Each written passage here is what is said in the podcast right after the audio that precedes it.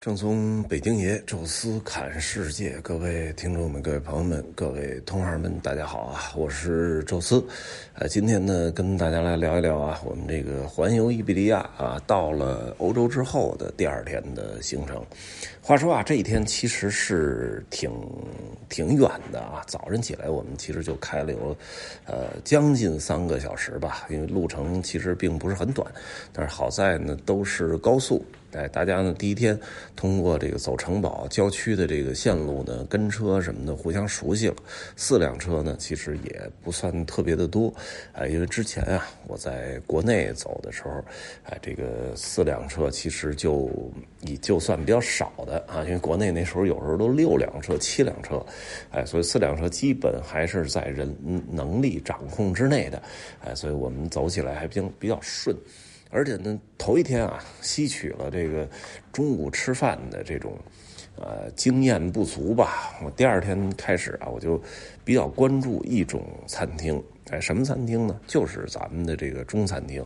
哎，之前啊，这个去中餐厅啊，通常就是咱们欧洲那种团队餐，都是什么五菜一汤、六菜一汤啊，找一个那种呃传统的中餐厅。有的呢，甚至还比较古老啊，这古香古色，的，还雕着花儿啊什么的。哎，但是呢，有的就是有点老旧，呃，基本就是炒五六个菜啊，什么西红柿炒鸡蛋啊，什么红烧肉啊，反正那种。然后上一上一盆米饭，大家一一分啊，那种的怎么说呢？其实也谈不上多好，能够把它的档次加高啊，其实就是多加菜啊，从五菜变成六菜，六菜变成八菜啊，也就这样了啊。但是呢，这个呃，怎么说呢？这这这还是其实有有些餐厅环境确实一般，而且比较窄。啊，但是我我其实带欧洲团啊，但是有时候是经常，呃，带一些高标准的团，然后就餐标没那么痛苦的时候，啊，我我有时候会选择欧洲很常见的一种这个中餐厅，叫呃 wok 不费啊，这个 sushi wok 不费啊，其实呢就是一方面有这日本的寿司啊、生鱼片啊之类的，还有呢就是 wok。啊，就是一些生的菜啊，然后给给你炒一下，或者铁板烧、barbecue，啊，同时还有很多很多的这种啊中餐你能做好的菜啊放到那儿，啊，所以这种餐厅其实在欧洲的。很多城市都有啊，基本都是咱们浙江的朋友开的，呃，味道呢其实一般也都不错啊，不算多好吧，但是味道都还可以，而且很多那种海鲜啊食材很新鲜，啊，所以我说这个其实是可以的。为什么要选这个呢？因为这种 work 啊，大多数是在城的城外郊区，哎，靠近一些什么宜家呀，或者什么欧尚啊、家乐福啊这种大超市，哎，经常是周末的时候，很多当地。人呢，呃，这个购物完了之后啊，然后就说在这儿吃吃顿好的啊，就是这种中餐的 work 自助。哎，我说那这个是不是我们这种团？因为对餐标上其实没有那么严格的限制啊，都是大家 A A 制嘛，所以我说那就来这个吧。所以我挑了一个波尔多的一个这个城外的自助，这自助还挺不错啊，虽然有点贵啊，可能跟当天周末有关系啊，二十来块钱，哎，但是我靠，还有龙虾可以吃啊，就是。点龙虾，人给你芭比 Q 先煎一下，然后还有那大螃蟹啊，给你弄碎了，直接就拿无限量，生蚝什么这个青口，然后还有那种特别好吃的那个大的那种贝。哎呦，这个蜗牛啊，什么什么海螺啊，这这些啊大虾就不说了啊，就这这些东西。然后那边还有这个做好的很多中餐啊，然后你也可以让人家 barbecue 给你炒点什么东西。哎呦呦，这这个真的是丰盛啊！这之后其实吃了很多次的这个自助这种 work，但是这个是可能我觉得全程啊，就这种类型的餐里吃的最好的一顿啊，当然也是价格最高的一顿。哎那儿大家吃酒足饭饱啊，呃，整个上午其实就是开车。中午吃完这顿比较美好的餐之后呢，下午要去波尔多，啊，去波尔多吧，好多人说呀，就都要去酒庄，啊，我其实也考虑过啊，虽然咱们可能也 去不了那种什么拉菲拉图那种，啊，那个您得恨不得提前半年就得预约啊，才有机会能参观得到，呃。普通的那种酒庄，其实你不用预约，直接开过去，只要他开门啊，一般都能接待，花个十块、二十块的这种参观费啊，人家有一个导游带着你看看这个。啊，这个这个葡萄的庄园，然后再看看这个，呃，酿造过程啊什么的，最后再拿出一些酒来让大家品一品，啊，基本就是这么一流程。甭管是中国的酒庄、外国酒庄都差不多。呃，咱们这我这团的游客吧，其实这个国内外酒庄也没少看，啊，对这个其实没有那么强烈的兴趣，啊，再一个呢，也跟当时的气候和这个呃季节有关系。啊，因为现在你去这酒庄吧，呃，葡萄藤上连个绿绿草都没有，啊，就是干干枯枯的这种葡萄藤，拍照都不好看，啊，然后再一个呢，就是我我们当天那个气气候也不太好，啊，天气都是那个阴沉沉的，啊，你你去那个葡萄酒庄园也拍不出什么好照片还有一个比较重要一点啊，就是我们都是自驾，这自驾游吧。怎么说呢？呃，就必须得 有四个司机得戳着，而这四个司机是绝对不能喝酒的。呃，当然你说我就喝一口红酒啊，这问题不大。但是你说，呃，那种参观酒庄，你不得一杯一杯的喝嘛？就多喝几杯，这个就不太合适啊。所以当时我是想，既然波尔多如果不去酒庄的话，啊，波尔多你又不能逃开红酒这个事儿。所以呢，当时就干脆啊，咱们去这个波尔多的市中心有一个叫红酒大世界，啊，这么一个地儿，其实就是相当于一个博物馆嘛。哎，之前我也没去过，我说这回正好去瞧瞧去。啊，它呢就在这个波尔多的这个河边啊，那一个看起来像这个醒酒器一样的那么一个现代的建筑。哎，里边呢，呃，几层吧。第一层其实就是一个卖酒的一个商店，哎，但是布置的很漂亮啊。然后二层开始，啊，是这个呃，我们能看到的这个所谓的博物馆啊，其实就是非常用那种多元化、很丰富的手段啊，加上一些现代化的高科技，来这个给你全面的展示，呃，红酒啊这个制作的过程。啊，从开始寻找这个红酒庄园风土什么意思，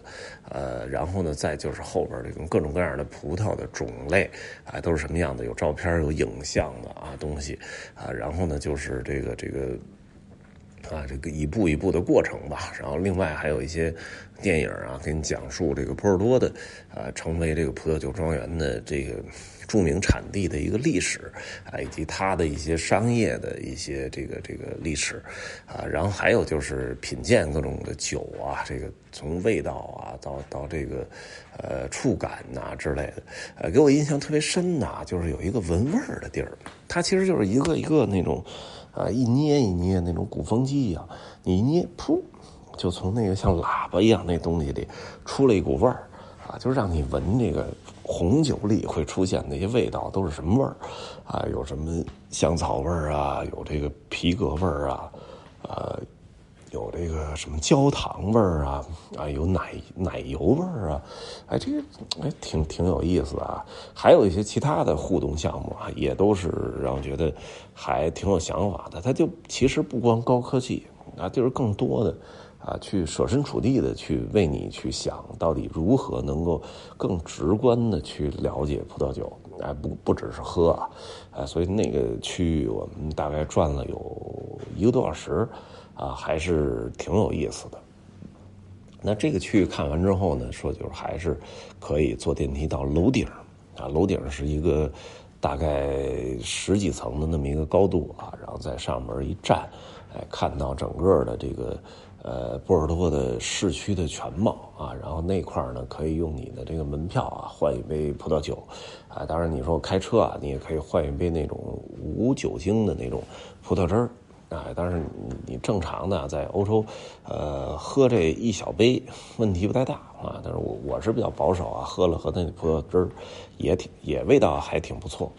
而且呢，这整个这一套流程下来啊，我觉得，呃，如果在天气气候不太合适去酒庄的情况下去这个大世界，还是挺不错的。哎，另外一看，当天时间还挺富裕啊，所以我们就又去了趟这个波尔多的这个呃红酒的这个呃叫什么贸易港口啊，就是月亮码头啊，Lunar Port 啊，其实说是码头啊，它其实是一连串的，在这个波尔多这个叫什么拉隆河两岸的啊这些个港口啊，其实曾经啊都是红酒贸易哎装卸货物的重要的码头啊，然后就在这最中心的。月亮码头的这附近啊，其实是有很多这个呃，跟巴黎一样那种奥斯曼式的建筑，而且保存的非常的完整啊。据说是除了巴黎之外，哎，保存最完整的就是这种两百年前的这种法式街区的最最庞大的一个区域啊。这里边有歌剧院，还有这个证券交易所，以及它门口的这个证券广场。啊，然后旁边还有一些其他的那种博物馆啊什么的，呃，也是被评为了世界文化遗产啊，所以其实也是值得一看。那那个我们当天也也开车过去了，哎好正赶上那块还有这个嘉年华，挺有意思的啊，就一堆这个。呃，这个可以拆卸的那种游乐设施啊，但是当当地人还是特别喜欢。哎呦，那里边人山人海的，赶上周末了嘛，啊，感感受还挺好啊。然后在呃河边呢走一走，哎，但是当天吧，这个天气确实是一般，啊，我也没停留的时间太长啊，赶紧就撤了啊。但是也是留下了一个小隐患，哎，当天呢，有些人。感觉上好像有点着凉了啊！这位后边几天啊，就是到了西班牙之后，呃，陆陆续续开始有人感冒，埋下了一个小伏笔啊。这个后边咱们也会在这个呃后续的节目当中会跟大家来。呃，说到啊，那波尔多呢，其实我们行程相对比较简略啊，就把它当成一个过路城市。晚上呢，也是住在了